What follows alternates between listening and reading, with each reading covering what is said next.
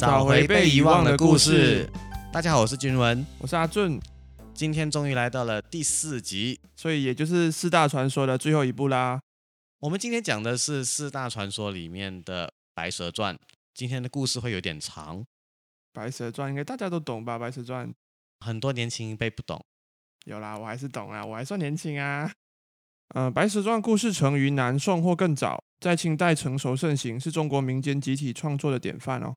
多数来讲的话，《白蛇传》的传说是发生在宋朝时的杭州、苏州啊、镇江等地。是说它的那个故事发生地点啦？对，它传说它的故事发生在它的概括在这几个地方啦。流传至今有多个版本，但故事基本包括借伞啊、盗仙草啊、水漫金山、断桥、雷峰塔跟祭塔等情节。应该都蛮经典的吧？就是我们在地方戏曲里面常常会看到的那些经典桥段。嗯，《白蛇传》这个名字哦，大抵出现在清朝后期，之前没有一个固定的名字来代表这个故事的。《白蛇传》在中国广为流传，开始时是以口头相传，后来民间以评话啊、说书啊、弹词啊等多种形式来表演，过后也慢慢演变成我们现在可以看到的所谓啊戏剧啊、小说里面都有反改编啊。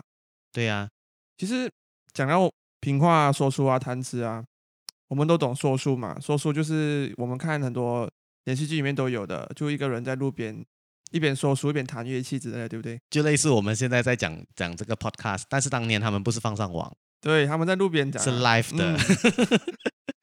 这种评话跟谈词，你懂是什么吗？不懂。其实说书啦，源自于北方。嗯，平话其实跟说书是很像的东西来的，只是它是于南方的东西，多数会用方言来讲。比如比较典型的有福建评话哦，嗯，内容大致是一样的吗？内容大致是一样的，平话的演出内容和表演风格会比较粗犷啊、豪放一点的哦。呃，表演者啊，多数以男艺人居多，然后他的故事会比较偏向于宏观一点的，比如说啊，《三国》啊，《水浒传》啊，《英烈》啊，就是那种大制作，对，有点战争啊，四大名著，对。也就因为这样子哦，平话也被称为大叔咯。呃，弹词呢就刚好跟这个平话是相反的一点的，它的它的表演风格会比较纤细柔和一点，通常也是两人到三人的组合，他们用的乐器会用到三弦啊跟琵琶。哦，是有伴奏乐器的。对，然后它的最大的差别就是讲平话跟说书哦，通常只说不唱，只说不唱。平话跟说书是只说不唱。对，它有配乐器，但是它的语气只用说的罢了。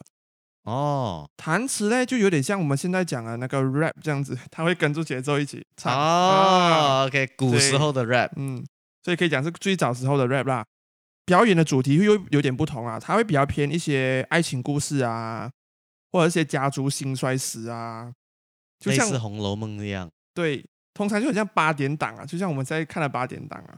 啊，OK，他著名的作品会有呃《珍珠塔》《毛巾凤》，还有《玉蜻蜓》。台湾民国之后，《白蛇传》也有融入了戏剧啊、歌仔戏啊、漫画等方式来演绎哦。甚至法国的汉学家鲁连曾将《白蛇传》翻译成法文版本的啊。法国人要怎样翻译《白蛇传》？他自己应该会华语吧？不是，我是说有些元素应该翻译成法文的话，也都很难理解吧？有些元素文化上的差别啦，但是他的简单的爱情啊、那些艰辛啊，还是可以被抄袭过去的吧？文化上，嗯，比如说和尚啊、法术那种，有可能有点不同，但是爱情这种东西是大家的观念是差不多的。我只是觉得很好奇，就是名字上面在翻译的时候，他要怎样能够带出那个感觉出来？哎，好像呃，很多异族同胞会问我说，那个孙悟空的名字悟空什么意思？然后我就跟他讲说，你把它理解成 Monkey King 就好了。你要跟他怎么样解释什么叫做空？其实悟空，其实他异族同胞认识。的悟空哦，是我们《西游记》里面的那只猴子啊，已经算不错了。因为现在悟空这名字比较红的，明明是《七龙珠》里面的那个 孙悟空，孙悟空耶，哈没哈没哈。香港女作家李碧华的小说《青蛇》是根据《白蛇传》创作的，而后来呃，香港著名导演徐克也给他搬上了大荧幕啦。这个是我们应该都看过的版本了。那个青蛇，李碧华写的青蛇，我有看。它的特点是这样子的，它其实是以青蛇为主角。一般上我们讲《白蛇传》的话，我们是以白蛇为主角在讲述这个故事，或者说是以第三视角来叙述这个故事。但是李碧华的青蛇，它的特点是它以青蛇为主角，以第一视角来看待白蛇跟许仙的故事。所以他很多时候他在书里面会是用一种第三者的角度来看待许仙跟白蛇的关系。他只是提供了读者一个我们就在他们身边看着他发生一路来事情的那种感觉。对，你就你就能够以第三者的角度去看，说其实许仙这样对待白蛇，你是白蛇的话，你应该怎么做的那一种看法，你知道吗？蛮不错的。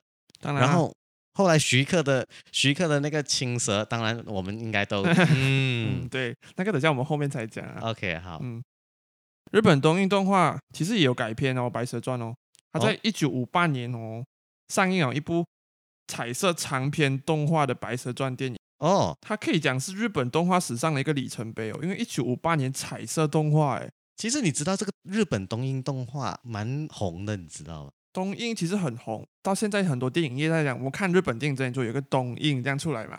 不止，它其实是陪伴我们长大的，你知道吗？比如说很多的经典动画都是它的公司，比如说《圣斗士星矢》哦，《数码宝贝》啊，《数码宝贝》《七龙珠》《美少女战士》，还有金田一。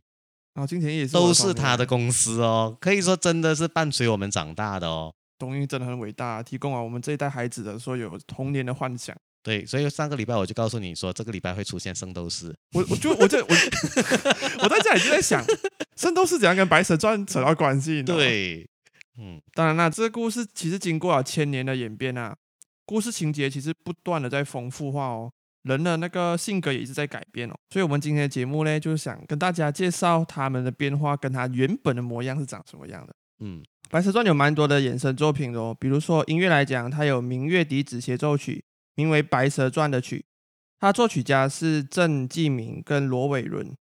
它这个曲子分有四个乐章啦，第一章为许白结缘，第二章为法海弄树，第三章为水漫金山。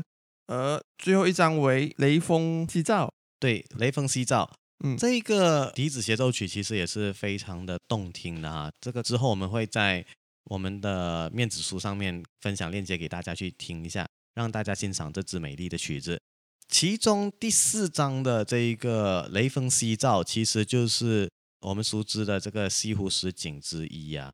OK，西湖十景包括了就是呃西湖断桥的断桥残雪。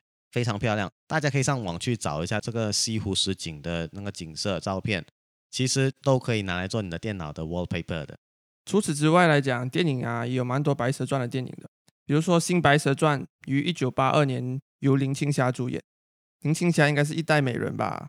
对对对。九三年的时候有一个刚才我们所说的吧，徐克导演的《青蛇》。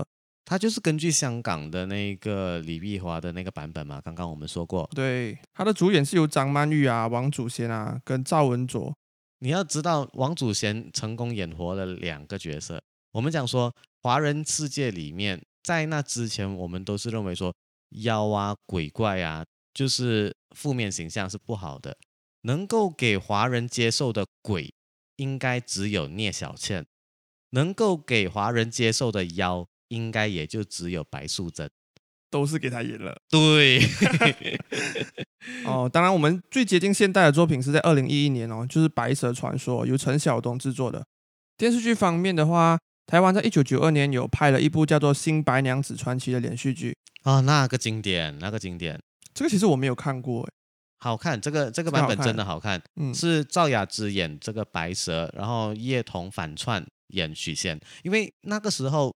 不流行花美男，男生的饰演者大概就是马景涛这样子的那一种。哦，我懂啊，我懂啊，我没有看过，但是我懂那个许仙的那个扮演扮演者的形象。对，当时因为要找一个白白净净的文弱书生的样子来演这一个许仙的话，当红的男艺人里里面是非常难找的，所以他们就找了叶童来反串饰演许仙。这个决定我觉得可以说是非常的大胆的，也事实证明了。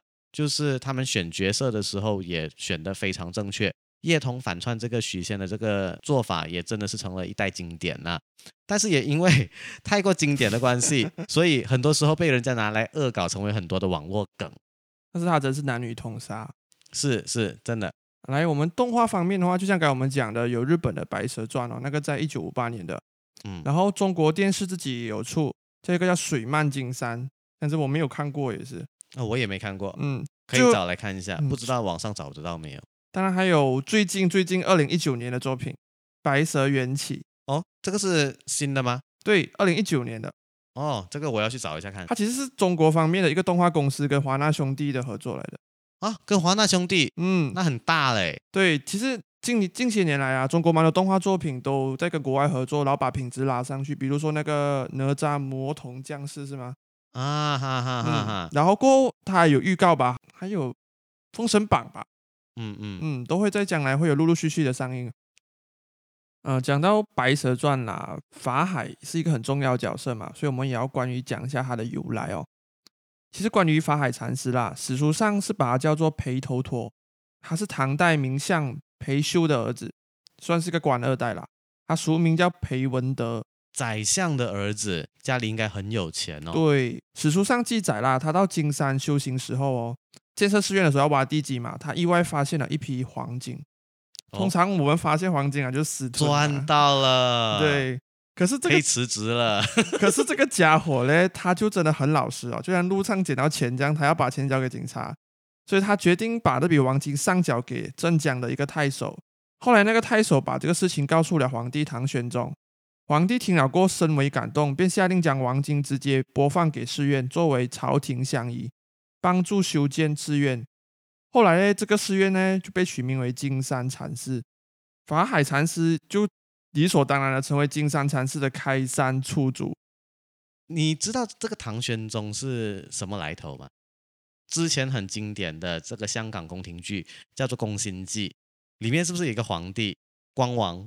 那个时候就避免锋芒毕露嘛，假扮愚痴，结果后来就突然间哎正常回来了，呃，时机一到就会谋位啊。对，人家以为说可以拿他来做傀儡皇帝的时候，结果他一登基了之后，直接就翻脸了啊！所以其其实他就是个家伙，就是唐对，就是这个唐玄宗，是历史上真的有这一个光王，真的是在他做光王的时候避免锋芒毕露而假扮愚痴。我觉得这个故事是真的。教导他人很厉害，他要从小开始扮傻哎。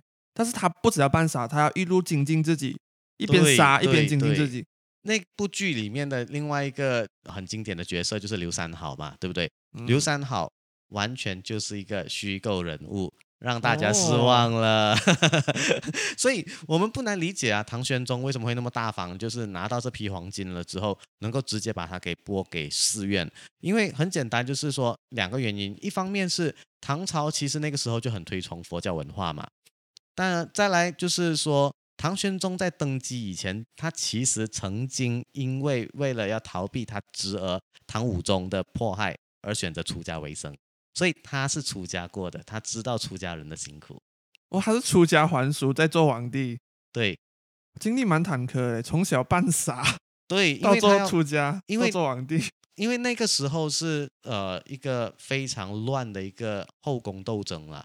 所以他算是一个牺牲品来的。关于他的故事，我觉得改天我们可以可以开一期讲，开一期来讲了。这个是一个很经典的传奇人物。好，传说有一天啊，法海禅师来到半山崖、半山悬崖的石洞参禅，忽然感觉脑后刮来腥风血雨。他回头一看，竟然是一只捅出的大蟒蛇盘在那里盯着他看。哦，这有点夸张啊。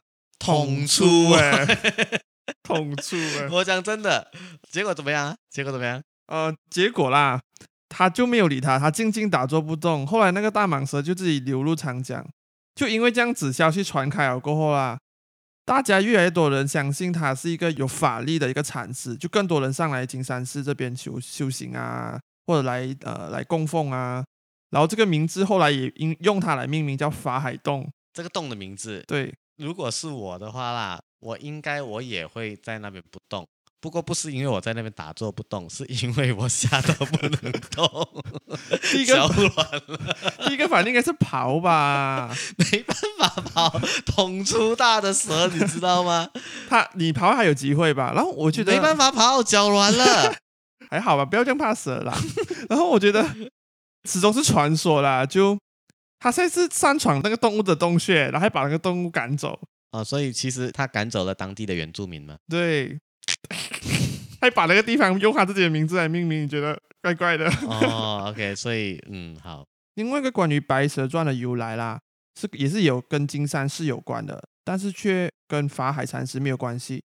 这故事里面有一个叫灵坦的高僧，传闻他是武则天的侄孙，曾在金山寺的盲洞中驱走一条白色的巨蟒，所以也是类似的故事，只是主角换了另外一个人，对吗？对。据两唐书记载，唐玄宗天宝年间哦，洛阳邙山出现了一条巨蛇，高三米多，长度为三十米左右。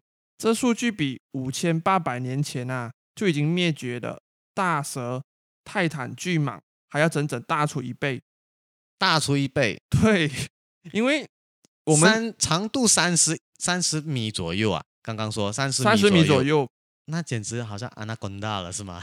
已经超越安娜昆达了，其实，因为我们只我们所懂的这个泰坦巨猿啊，其实比较偏向安娜昆达，它已经约有十五米长了。哦，十五米已经好长，好不好？对对对对对，好大！所以这个时候出现了一个天竺高僧，他名叫善无畏。他看到这条大蛇准备以饮水来淹掉整个洛城啊，于是他用天竺法咒来进行攻击，念念念念念念念念了几天了，过后呢，那个蛇就死掉了。这个善无畏哈，跟大家呃介绍一下，就是他是唐朝的一代高僧来的，可以说佛教密宗就是由他传进中国的，虽然是第一代。啊，他是第一个把密宗的那些经典翻译了之后带进中国的。中国会有密宗是他传进来的，所以其实他是外籍人士来的啊。是，那我可以理解为什么他叫善无畏，天竺高僧来的吗？嗯嗯。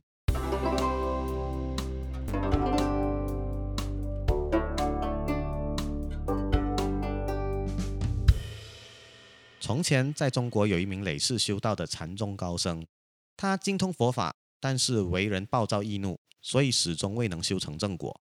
他在禅院担任寺庙住持时，有一名坛乐施主，名叫吕伯，常常发心捐献善款到寺庙护持道场。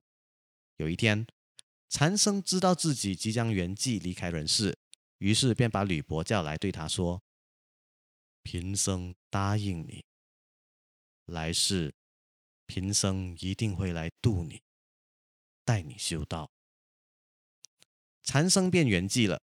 在那之后，吕伯更是大做佛事来报答禅师对他的教导。某日，吕伯从外头回家时，在路上看见一个猎人要杀一条小白蛇，他马上上前以银两向那个猎人买下那条小白蛇，并将那条蛇给放生了。过了好多年以后，小白蛇长大了，终于修炼成精。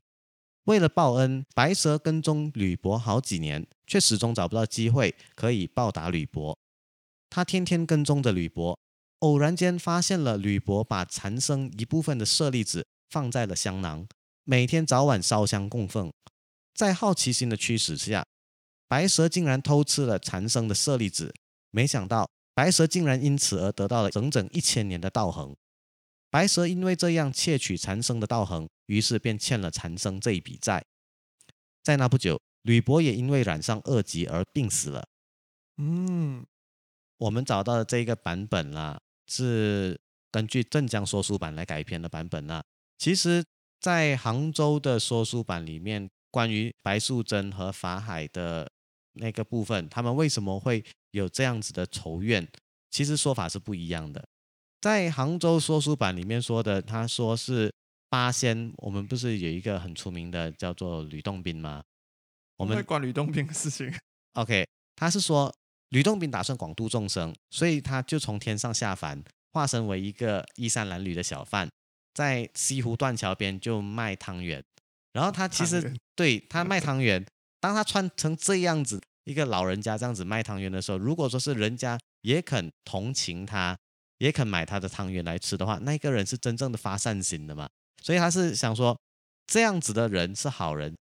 当时因为很多人看到他的这个样子，所以没有人买他的汤圆。就当他心灰意冷的时候，当年还是幼年的这个许仙就跑过来跟他买了一碗汤圆，只吃了一粒就饱了，因为里面藏的是金丹。哇！他只吃一粒就饱了，而且之后三天三夜没有办法吃东西。你知道为什么吗？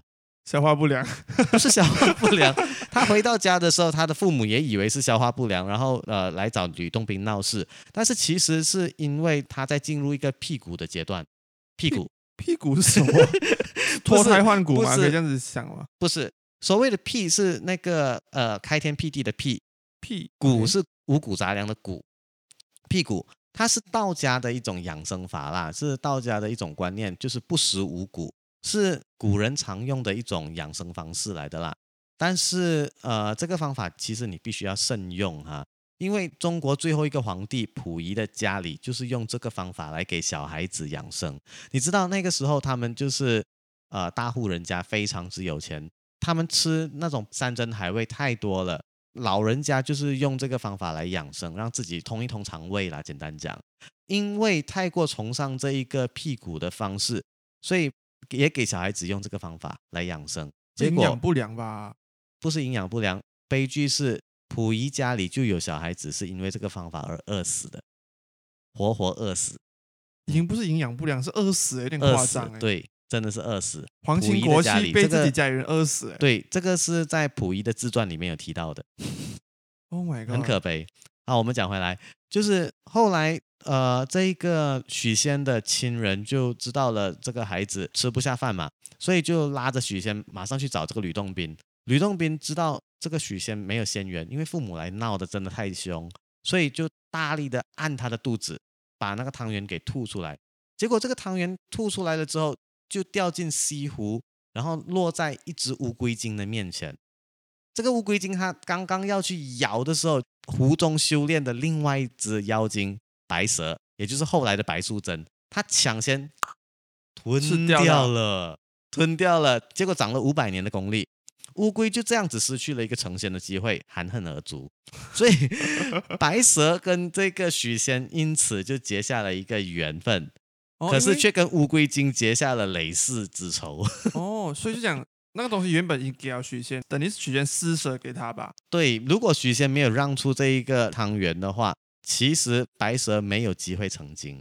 哦，这个是根据杭州说书版的话啦，就是说法海其实是一只乌龟精。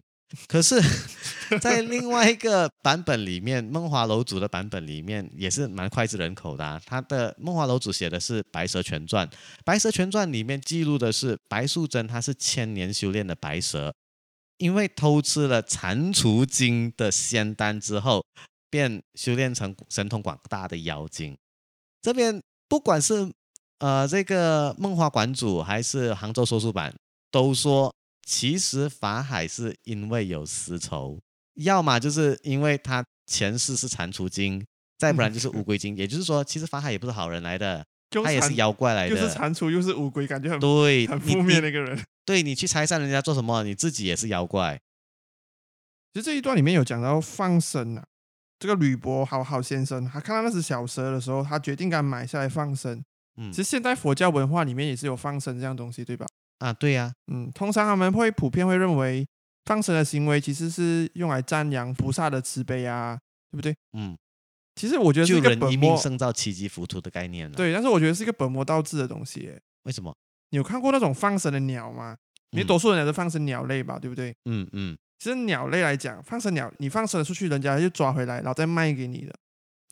啊，对，商业化了，而且已经商业化到一个程度，是你不是去宠物店买鸟哦，真的是有专门卖放生鸟这个东西的一个行业的，专门卖放生鸟。对，在台湾跟中国是蛮盛行这个东西的，然后甚至有人偷拍出来他们是如何抓那些鸟的，所以卖给人家放生了之后再抓回来再卖，对，就成为一个所谓的无限循环，无限循环，然后真的会有商业价值。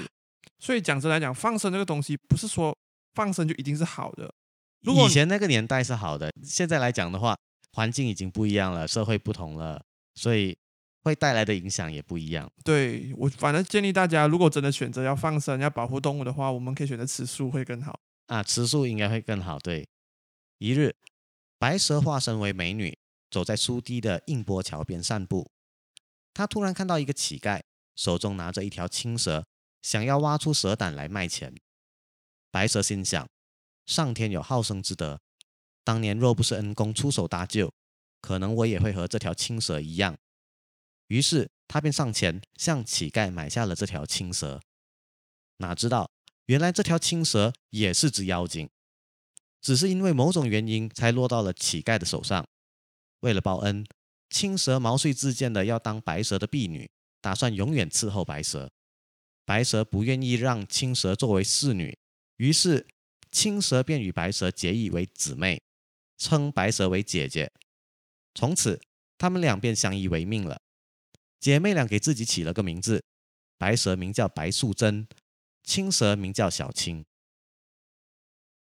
这里我们提一下，就是说蛇胆啊，刚刚我们说那个乞丐要卖蛇胆来赚钱嘛，对不对？因为为什么蛇胆能够赚钱呢？可能呃年轻一辈不知道，蛇胆其实是可以做药的哈，但是这个东西不能够生吃，因为生吃的话容易中毒。一般上我们如果说是要取蛇胆的话，有两种方法。第一种方法我们叫做鸡蛇胀胆术，很残忍的啊，就是你在取蛇胆的之前，你要想办法把它激怒。然后激怒它呢？因为发怒的蛇，它的胆囊会急剧膨胀，胆汁就会非常充沛。你讲到蛇胆哦，就让我想到杨过吃的那个蛇胆。哎呀，杨过的那个蛇胆，是啊，修行功力会增强。对，就能够在海潮那边练剑，练成玄铁剑法。另外一种取蛇胆的方法是这个二蛇养胆术。刚刚那个我们是鸡蛇胀胆，现在这个是二蛇养胆。做法不一样，他就是将那个准备取蛇胆的蛇，另外独自关在一个地方，他只提供水给这条蛇，但是不提供食物，让它饿大概一两个礼拜才来取它的蛇胆。你知道为什么吗？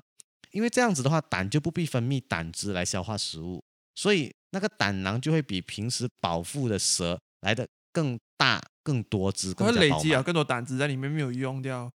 对对，所以那整个胆会变得更大。两个东西都很残忍呢。是，其实真的是很残忍的一个做法。但是在古时候来讲的话，他们认为就是说要取药的话，就是要从这些他们认为的天然资源里面拿到。嗯，不止蛇胆，还有所谓的箭竹藻啊、熊掌啊。对对对，熊胆也是吧？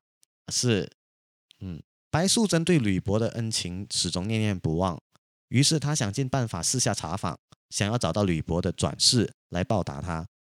十八年以后的清明，白素贞终于查出了，原来吕伯已经转世到了杭州，成了一个书生，名字叫许仙。他一心想要报答许仙，于是便与小青一起来到杭州寻找许仙。来到了西湖，他们终于找到了许仙。人们常说一夜夫妻百日恩，白素贞决定想办法制造与许仙的邂逅。并让他爱上自己，与他成亲。正巧这一天，许仙从西湖的断桥上经过，白素贞便和小青施了个法，让天上下起雨来。姐妹俩假装没有带雨伞，上前向许仙借伞。许仙见白素贞长得非常漂亮，心里也喜欢她，于是便将伞借了给他们。之后，姐妹俩还以还伞为由找上了许仙。许白二人相谈甚欢，不久后便坠入爱河，并成亲了。婚后，他们搬到了镇江，开了一家药店行医，名叫保和堂。由于有白素贞的法力加持，到他们药店求医的人总是能够药到病除。由于常常为人治病救苦，当地的百姓都很喜欢他们。哇，这个投胎过又是书生啊！书生有艳遇啊！我们讲的故事里面的书生都很幸运。对，为什么我们这些读书人都没有那么好的艳遇的？是什么原因？现代书生都很惨的，以前的书生好。对，以前的书生真的很好。他们发生这个故事的地点就是这个西湖断桥，名字很不吉利哦。断桥不吉利啦，西湖 OK 啊。西湖 OK，断桥不吉利，所以故事一开始就是一个悲剧，感觉就是会断掉的感情。嗯。标准的女追男啦，人家说男追女隔层山，女追男隔层纱，就是这个意思嘛。但是我觉得，一问男生啊，也可以借鉴他这招诶，这个所谓的借伞啊。所以出门要带伞是吗？不，呃，这个不一定要，不一定要会用伞哦。就我一个朋友啊，嗯，他教会我一招蛮有用的东西哦。比如说一群朋友啦，他在你喜欢的、有好感的一个对象的家聚聚会啊、玩耍之类的东西，大家都散了嘛，时间到大家要散了嘛，嗯。其实你可以故意把手机留在他家，哎，然后你是故意的，先讲是故意的，然后大家都回家了嘛，嗯，你再找借口说哦，我的手机留在你家，这样就创造了下一次见面的机会。你不能够留别的东西吗？留个钱包还是什么？啊，钱包、手机都好啦。他我朋友叫我用麻烦用手机啊，还有很多类似的方法。就总之，他们这样的方法是通过一次的见面筹备下一次的见面，因为见多了总会有好感的嘛。用白蛇的这一招 制造第二次见面。哦，原来古时候的人就已经有这些套路了。白蛇真的很强，厉害。所以，嗯，不过我们不知道白娘子她的药哈，她有这么强的这个医术嘛？有法力加持嘛？对不对？她的药能不能够治疗 COVID nineteen？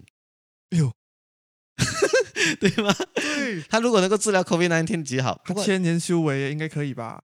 不过很难啦，因为不懂那个要哈拉没有。哎，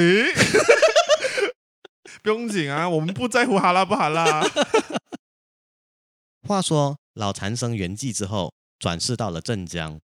转世了的老禅僧这一世就在金山寺修行，法名为法海。由于累世的修行，法海和尚法力高强，成了金山寺的住持。一日，他在路上遇见了前世的爱徒许仙。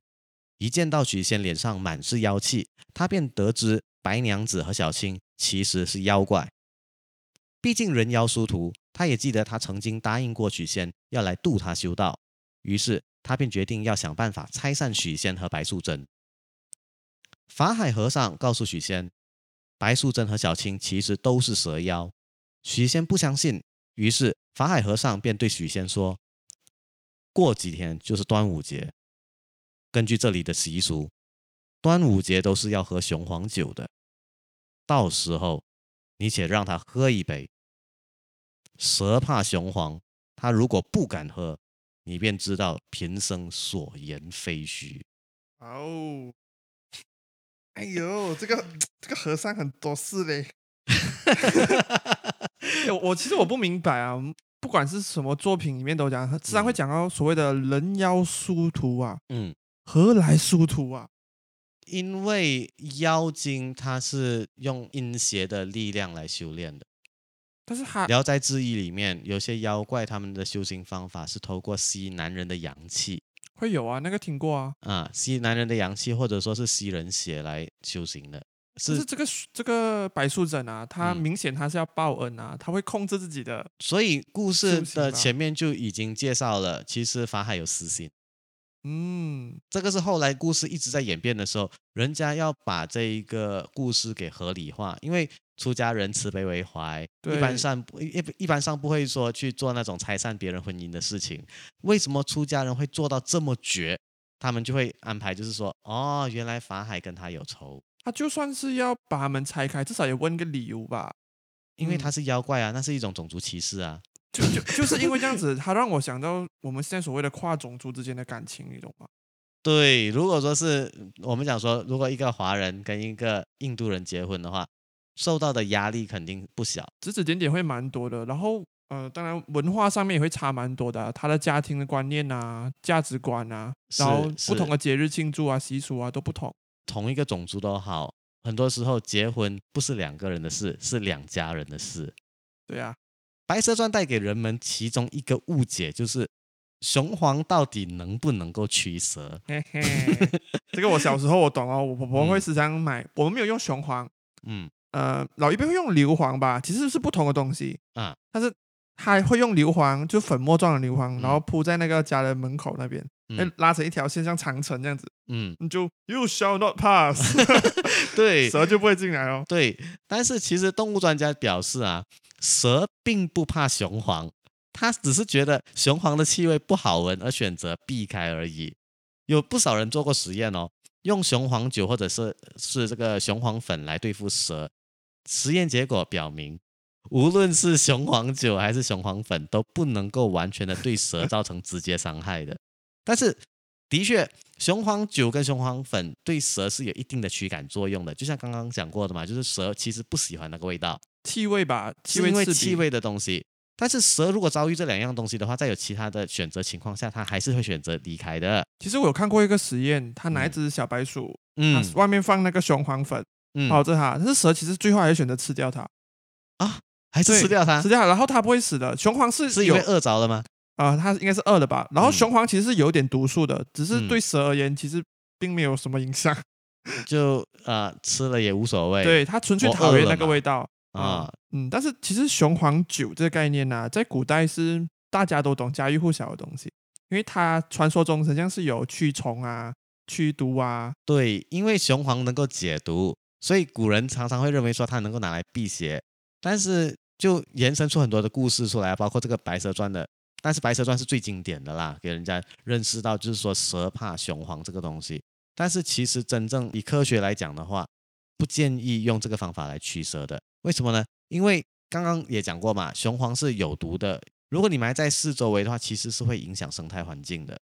所以要驱蛇，我们不如用一些其他的，它更加不喜欢的刺激性的气味物质啊，比如说酒啊、蒜那些东西。所以简单的讲，蛇其实怕的是酒，不是怕雄黄。哦，我还听过另外一个，有些人会用艾草拿来烧，产生那个烟来驱，也是一样的原理。因为以前的人认为艾草能够辟邪。哦，对，所以现在中医里面，他们有些也是用这个艾草来做热灸，驱人体里面的邪气。其实你这样子，为什么端午节要喝雄黄酒？诶，这个是当地的习俗。因为其实端午节，我们端午节发生在五月初五嘛，嗯，五月头嘛，五月头那个时候哦，通常气温会比较。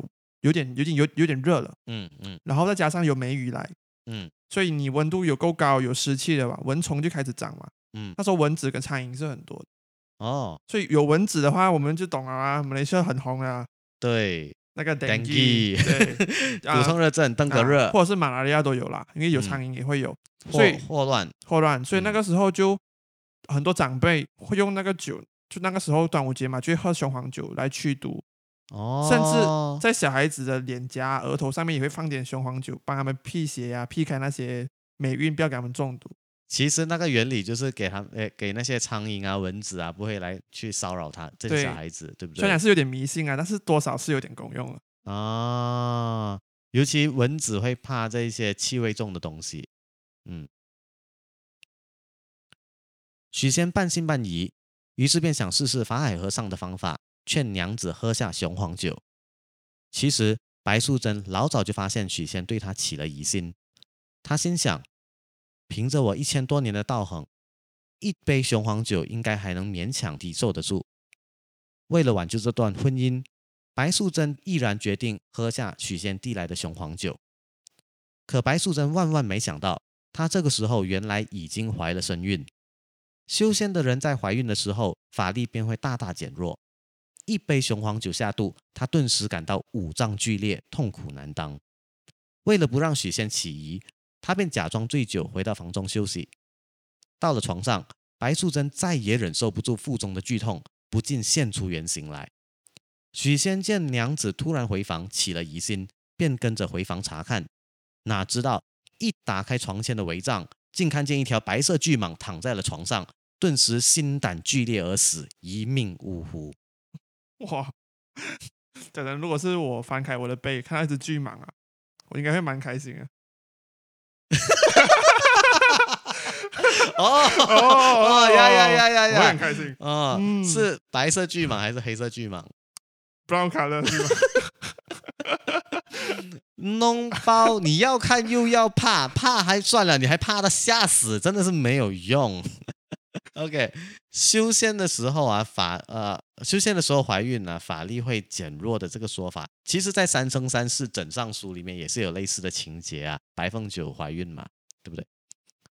其实，嗯嗯，其实这个部分啊，我蛮喜欢徐克的那个青蛇电影里面的版本的。嗯，怎么说？那个版本里面她是没有怀孕的。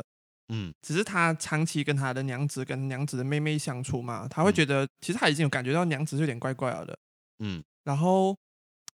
有一次，他在家里，他就看到娘子跟他的姐妹在玩耍，但是青蛇有可能不成熟，突然间现了真身，就出了些大蛇的尾巴啊，所以他就吓到，他吓到他就往，还没有吓死，他就怕，他只往外跑，他往外跑过后，刚好是端午节嘛，他就去到外面哦，去市集的时候，就看到很多人拿蛇的玩具来玩，嗯，他就一路想一路想，他觉得不对劲，他最后只好买醉。